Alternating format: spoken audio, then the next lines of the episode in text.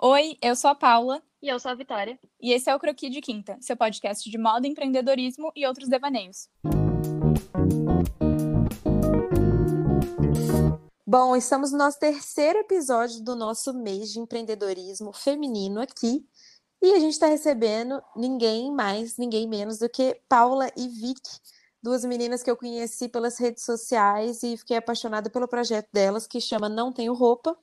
E elas são as convidadas da vez para a gente falar sobre uma marca memorável de moda, né, Ana? Ai, com certeza. E se falando de marca memorável, a gente não consegue pensar em uma marca melhor do que a Não Tenho Roupa das meninas. A gente é apaixonada pelo projeto. Tem muito tempo já que a gente comenta, a gente está sempre se enviando por direct os posts das meninas, né, Fê? É. E vamos começar então, meninas. É, vocês querem se apresentar para gente? Vamos lá. É, Oi, pessoal, eu sou a Paula, como eu já falei, sou uma metade da, da Não Tenho Roupa. Eu tenho 25, vou fazer 26 amanhã, porém me recuso, né, em meio à pandemia. Eu acho que nada mais justo do que eu continuar com a mesma idade. E, e é isso aí, Vicky, vamos lá? Bom, meu nome é Vitória. Primeiro, muito obrigada, lisonjeada com esses elogios. Não estou acostumada. Ah. Fiquei muito feliz de ter pessoas nos acompanhando. É, quando a gente trabalha para internet, assim, a gente tem muita sensação, às vezes, de que tá sozinha, né? De que as pessoas é. estão realmente vendo do outro lado. E é muito legal saber que tem pessoas do outro lado. Mas meu nome é Vitória, eu tenho 25 anos e sou outra metade da Não Tenho Roupa. E a gente é de Floripa. Acho que ninguém sabe que a gente está em Floripa. Também é bom mencionar. e o que, que é Não Tenho Roupa, meninas? Explicar assim de forma bem didática se alguém não conhecer, né? Acho que a Não Tenho Roupa, de uma forma didática, é um aluguel de roupas casuais que tem a intenção de se tornar uma plataforma de aluguel, então um armário na nuvem. Hum. E que hoje, é, devido à pandemia, está com os aluguéis semi-pausados e vivendo de muito conteúdo na internet, criando e alimentando uma comunidade de pessoas que gostam de uma moda sem regras, que não entendem de moda e que querem aprender e querem construir uma, uma rede de, de colaboração legal e aprender com a gente. Nossa, legal. maravilhosa essa descrição, amei. E aqui, conta pra gente como que foi que surgiu a Não Tenho Roupa, quanto tempo que vocês têm de, de negócio, quem que teve a ideia, como é que foi esse, essa parceria, como que vocês chegaram em vocês duas juntas trabalhando nisso? A gente já se conhecia, a gente estudou no mesmo colégio, a gente tinha um, um grupo de amigos em comum, a gente já era amigas, então. E daí, lá em 2018, me corrija se eu estou errada, Vicky. É, acho, que foi, foi 2018 é, a Vicky veio, me chamou no zap, falando, cara, eu tive uma. cara, eu tive uma ideia e tal, quero discutir contigo. E na época a gente estava fazendo a mesma faculdade.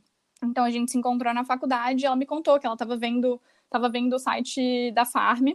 E daí ela pensou, cara, pô, quero, quero usar esse vestido e tal, mas não quero pagar 400, 500 reais num vestido super estampado, que você vista duas vezes, vai ficar super marcado. E daí ela falou pra mim, ah, daí eu pensei, por que não? Porque eu não posso alugar essas roupas, né? Então, ao invés de comprar, eu posso alugar uma roupa casual. Então, não, não uma roupa para ir para casamento, não uma roupa é, para ir para formatura, mas uma roupa assim de rolezinho e tal. E daí foi isso. Daí a gente se encontrou, a gente se encontrou e daí eu comecei. Eu sou muito assim de levantar problemas. Eu já falei, ai, e como é que vai ficar a lavanderia? Ah, mas será que as pessoas alugariam? Ah, eu acho que tem que fazer uma pesquisa. E daí disso, e daí disso foi, a gente resolveu fazer uma pesquisa teve uma resposta legal na pesquisa, assim.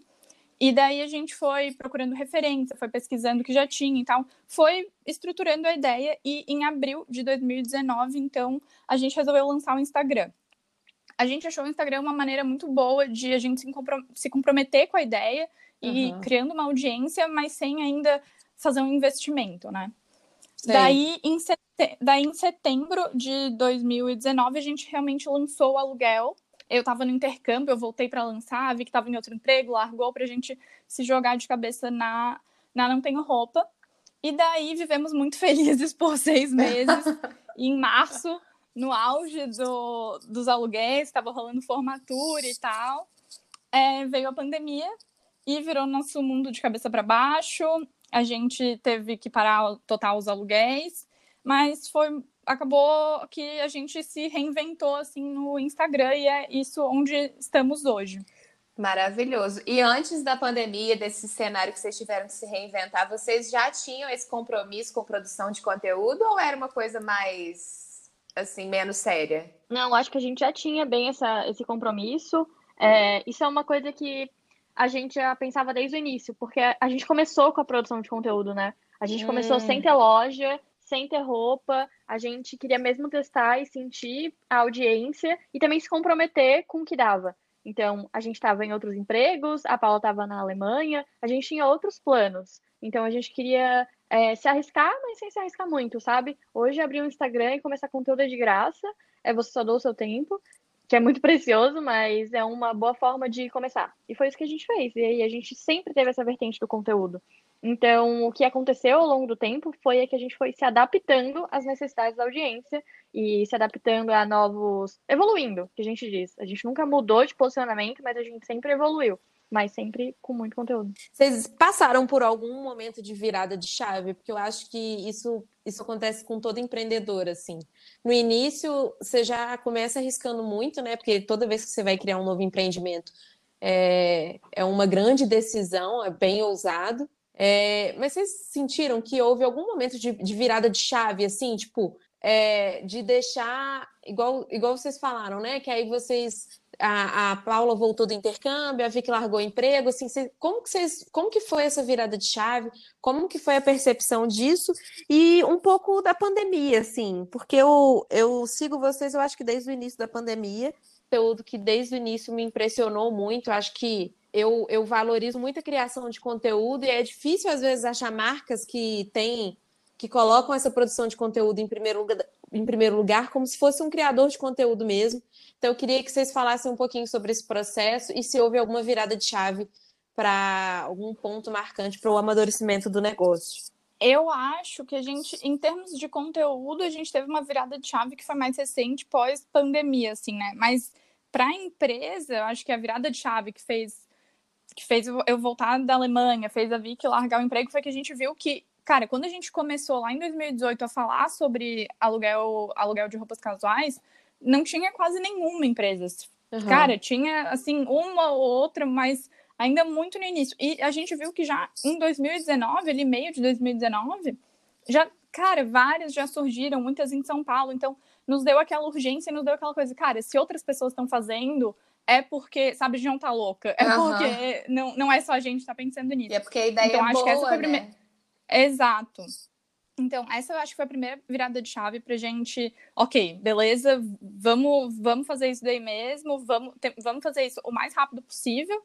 A gente estava antes muito com uma cabeça de, ai, não, tem que deixar tudo perfeito. Então, a gente resolveu que, ah, não, vamos fazer do jeito que dá, do me o melhor que a gente consegue fazer agora, mas para lançar o mais rápido possível. É, uhum. feito e é melhor que perfeito, né? A gente sempre Exato. fala isso aqui. Uma frase que eu acho muito boa é: se você nunca lançou alguma coisa e sentiu vergonha sobre aquilo depois, quer dizer que você demorou muito para lançar. Então, todo mundo vai ter vergonha de alguma coisa, Verdade. porque as coisas não vão sair como Nossa, você quer na primeira vez. Amo. E é legal, o público adora acompanhar essa evolução nossa. É bem isso que a Vicky falou, assim, cara, nunca vai chegar essa hora em que você não vai ter vergonha, sabe? Ou você nunca vai lançar. Então, essa foi a nossa primeira virada de chave, assim, tipo, vamos com o que dá e vamos começar.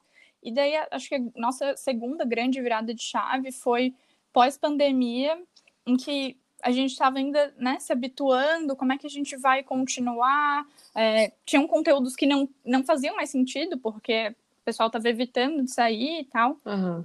Então, a gente teve que se adaptar. E no começo da pandemia, a gente estava perdendo seguidor ao invés de ganhar. Então, a gente começou a pandemia com 5,300 por aí e estava caindo, foi a 5,200. Daí a gente percebeu, tá, a gente tem que fazer alguma coisa diferente.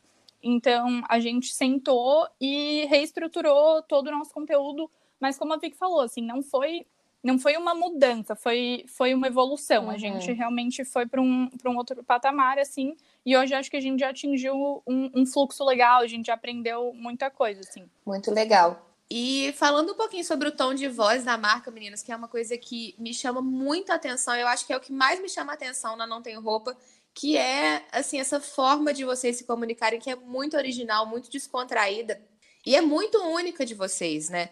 Então, assim, como é que foi isso? Vocês, desde o início, vocês já tinham esse, esse tom de voz super descontraído e super jovem, enfim, ou foi uma fez parte de dessa virada de chave pós-pandemia? É, olha, eu acho que tem duas coisas, assim. Primeiro que nos primeiros dias, assim, nas primeiras postagens, no início, todo mundo começa mais tímido. Não dá para dizer Verdade. que a gente já estava desde o começo falando biga sua louca. Sim. É, não, sabe? Com certeza. Eu lembro direitinho do primeiro story que eu fiz. Eu lembro, assim, que, coincidentemente, eu e a Paula, a gente sempre divide os dias desde o início. E, sei lá, a gente divulgou na segunda e terça-feira seria o meu dia. E aí eu tinha que fazer stories, eu fiquei, meu Deus, o que eu posso? Será que eu faço isso? Então, com certeza, sempre teve esse, teve esse medo, esse receio no início. Mas uma coisa que a gente também sempre, sempre teve bem definido foi quem eram as nossas pessoas como clientes, quem que é a nossa persona de marca, é, que arquétipos a gente se identifica, como é a nossa empresa, através de ferramentas, sabe? É, eu e a Paula, a gente é formada em administração, a gente até esqueceu de mencionar isso, é mas é o que nos ajudou muito. É, tenho que admitir que a faculdade de administração nos deu uma bagagem de conhecimento de ferramenta e metodologia que a gente aplica para não ter roupa, uhum. sabe? Eu sei que na faculdade a gente sempre acha que é muita teoria, mas tiveram coisas assim que eu vejo que são bem úteis na prática. Então, a gente já tinha isso definido desde o começo, a gente até pode ter ido evoluindo, e querendo ou não, é, pela marca se identificar muito com quem eu e a Paula somos, ficou mais fácil, tá? É, hoje eu trabalho com outras redes sociais, é, faço social media para outras empresas, e vai ser sempre mais difícil você se comunicar com uma empresa que não tem nada a ver com você. Uhum, é, com então, certeza. por isso que é muito bom eu super apoio o, a dona do negócio, o empreendedor, ter um marketing próprio, sabe? Sim. Eu sei que às vezes é difícil, é, o que você conseguir terceirizar é legal. É, ah, terceiriza alguém para produzir o conteúdo em si, mas você edita, você posta, você escreve a legenda ali, que isso isso é muito. vai te dar uma característica forte, como vocês falaram, vai ser uma voz que vocês vão identificar. Porque faz parte de como eu e a Paula nos comunicamos. A gente coloca muito da gente lá. Sim, total. Porque, por coincidência, a marca tem a nossa cara. Então, isso ajuda muito e isso fica... a criar esse tom de voz. É a gente. Isso fica muito claro pro público, gente. Muito mesmo. Fica. Tipo assim, dá pra ver total vocês duas ali. E uma curiosidade. Ai, que legal, é muito bom. Que bom. De quem que foi a ideia de fazer aquelas enquetes com duas opções assim, isso extremamente aquilo, absurdas, porque eu passo mal com aquilo. Do isso ou aquilo. Isso. Foi, foi a Vicky. Foi a Vicky. Salvou numa quinta de quarentena. Ela falou, cara, vou fazer isso. Quinta de quarentena. O que rolou, gente, vou falar bem a real, tá? Eu tava. A gente na quarentena, a gente mudou, assim, os conteúdos que a gente tava fazendo, porque foi bem na época que tava todo mundo em quarentena mesmo, em casa é, olhando pro teto. Aí a gente sabia que quinta-feira a gente, ah, vamos sempre fazer umas enquetes legais na quinta. A gente faz, fazia muito enquete fashion, é, perguntando se elas gostavam daquilo ou do outro, enquete sobre várias coisas aleatórias. E aí um dia eu vi uma, uma blogueira fazendo isso ou aquilo com o filtro do Instagram que tinha, uhum. sabe? Que dava para ela botar o filtro na cara e ela respondia. E aí ela ficou respondendo vários, e a galera super interagia com ela e tal. E aí eu, cara, na real eu vou fazer um desse para enquete. E aí a gente fez, testando, a galera amou. Daí a Paula ah, passou a próxima quinta, daí seria a quinta da Paula. Vou continuar a parte 2. E aí, no fim, a gente tá na parte 37. e as meninas amam. O, o negócio que eu tenho que admitir é que, às vezes, a criatividade... Isso é uma coisa que tem que ter criatividade, Total, às vezes, sabe? Porque sim. a gente tem que tirar da nossa cabeça. É, ou da internet, a gente pesquisa muito. Mas é, é uma coisa que até que a, o pessoal acha muito, ah, mas vocês são muito criativas. Gente, é pura referência, pesquisa, é, e é, eu acho que é, o pessoal tem muito esse mito de que tem que ser criativo para ir Sim, bem na internet. E nascer, não tem. É, nascer criativo, assim, não, meu Deus, é, veio assim do nada. É, não é, não precisa, porque até porque, por mais que eu e a Paula, a gente é pessoas criativas, mas ninguém é criativo o tempo inteiro. Com certeza. Sabe? Ninguém consegue ter ideias maravilhosas todos os dias, todos os momentos. Gente, várias vezes eu olho para isso aquilo e fico ali, fico cri, cri horas e horas para pensar. E tem dias que numa sentada eu sento, tô tomando uhum. minha aguinha de manhã, acabei de levantar, escrevo todos ali, pum, papum, acabou. Então Sim. é é muito depende e, e, referência importa muito mais do que a criatividade. Um relato que é muito engraçado, que às vezes eu tô em casa, assim, deu. Tô, tô pensando nisso ou aquilo, desse tipo, ah, você prefere comer chocolate com gosto de cocô ou cocô com gosto de chocolate? Daí minha mãe, Paulo, o que tá fazendo? Ai, tô trabalhando.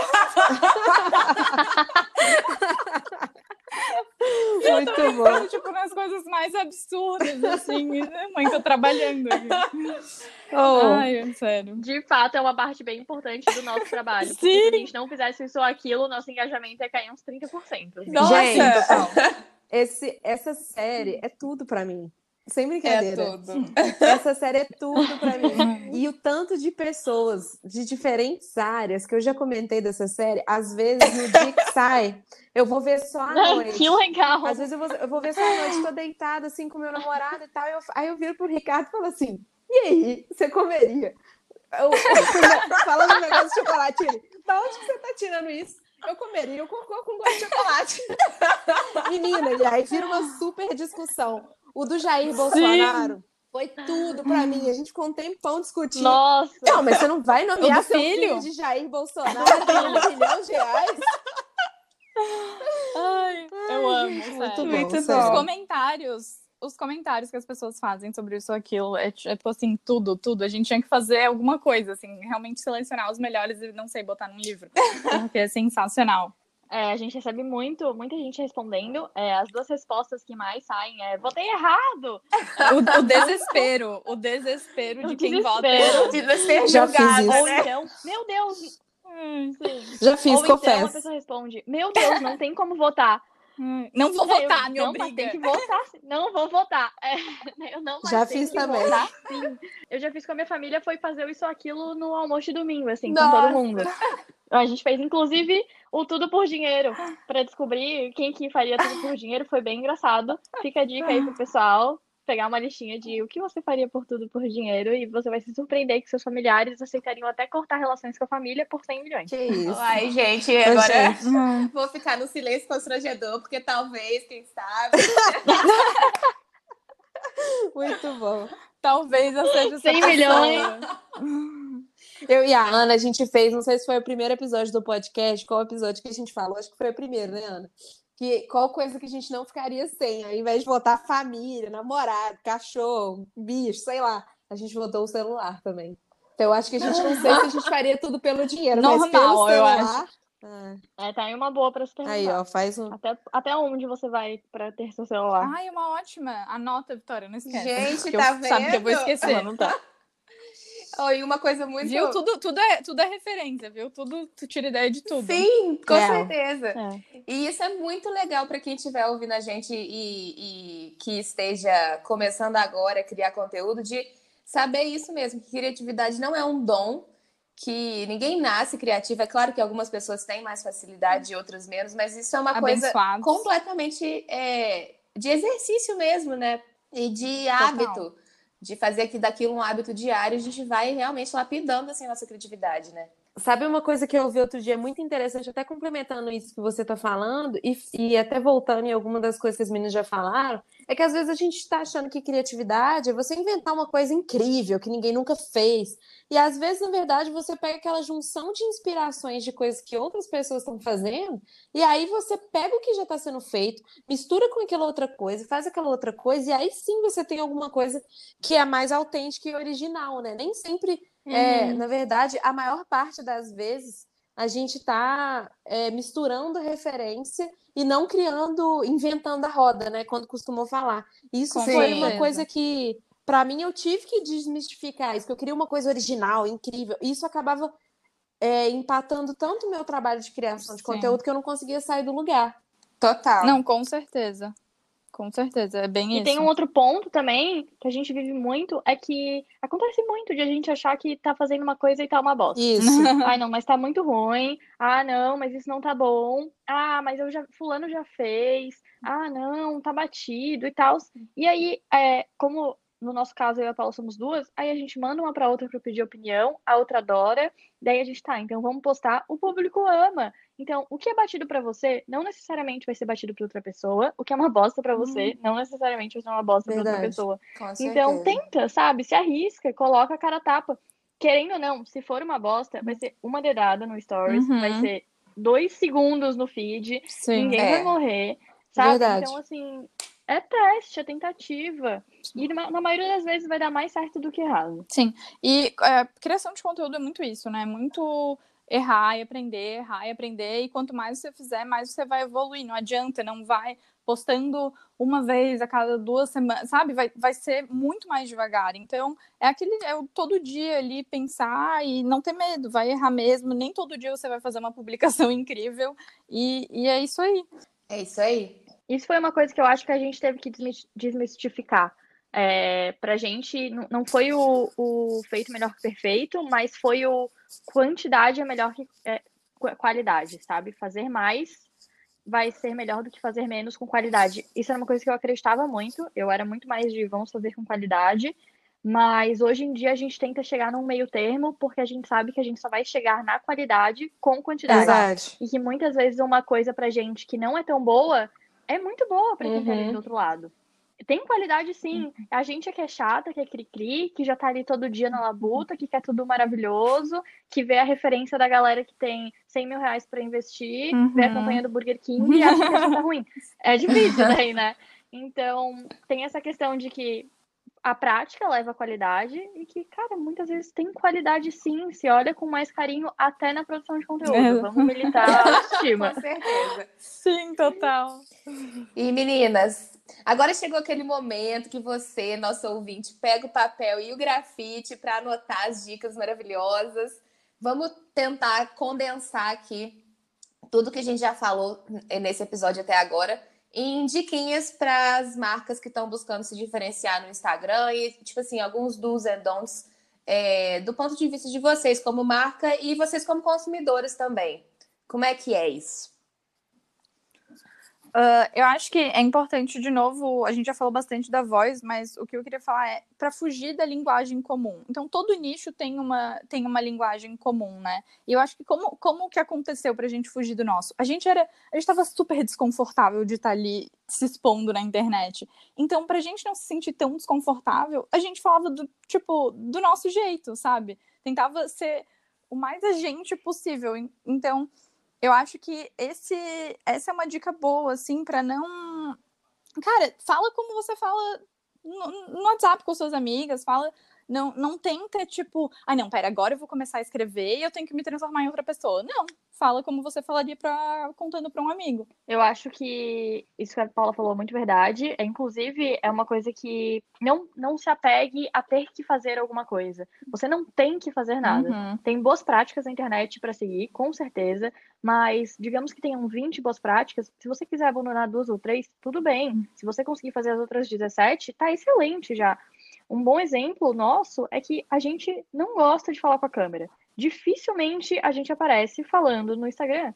São raríssimas as, as exceções. Uhum. Até hoje, a gente apareceu o quê? Umas três vezes falando? É, por aí. Porque não é da nossa personalidade. Uhum. A gente realmente tem uma dificuldade maior. Mas isso nunca foi um empecilho para a gente se comunicar com a nossa audiência, para a gente crescer no Instagram e para a gente aparecer lá de outras formas. Sim, para mostrar, então, pra mostrar personalidade, né? Não necessariamente você precisa mostrar personalidade no, no falar com, com a câmera. Eu acho que dá para trazer muita personalidade na estética, na escrita, né? Então, de todas as outras maneiras que você se comunica.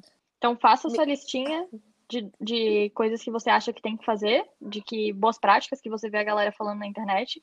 E veja, se tem coisas que você não acredita, ou que você acha que não vai ser possível você fazer, tudo bem, faça todas as outras e ao longo do tempo vai melhorar. Gente, eu amei essa dica que vocês deram de não necessariamente precisar falar para a câmera, porque me deu um estalo na hora que vocês estavam falando, que eu falei, gente, é mesmo, elas não aparecem falando pra câmera. Eu não tinha nem notado. Tipo assim.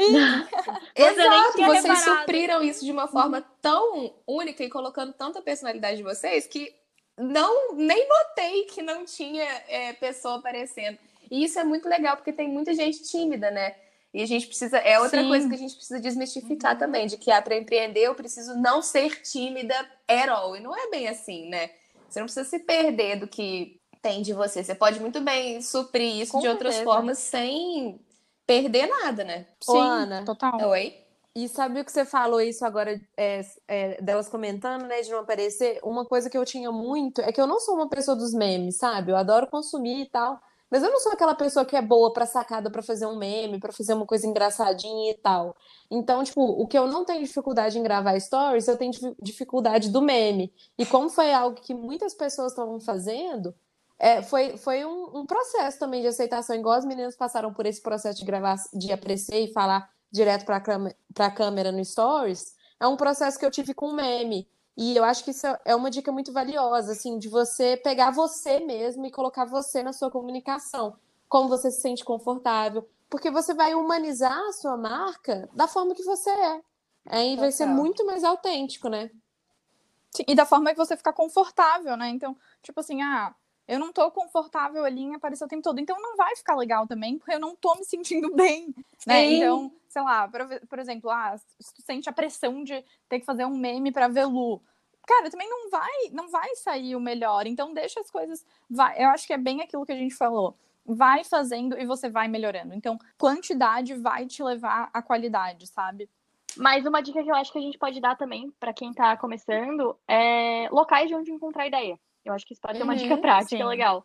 É, a gente hoje usa muito. Quais ferramentas? A gente usa Answer the Public, que é um site que você tem duas pesquisas gratuitas por dia, então use com sabedoria.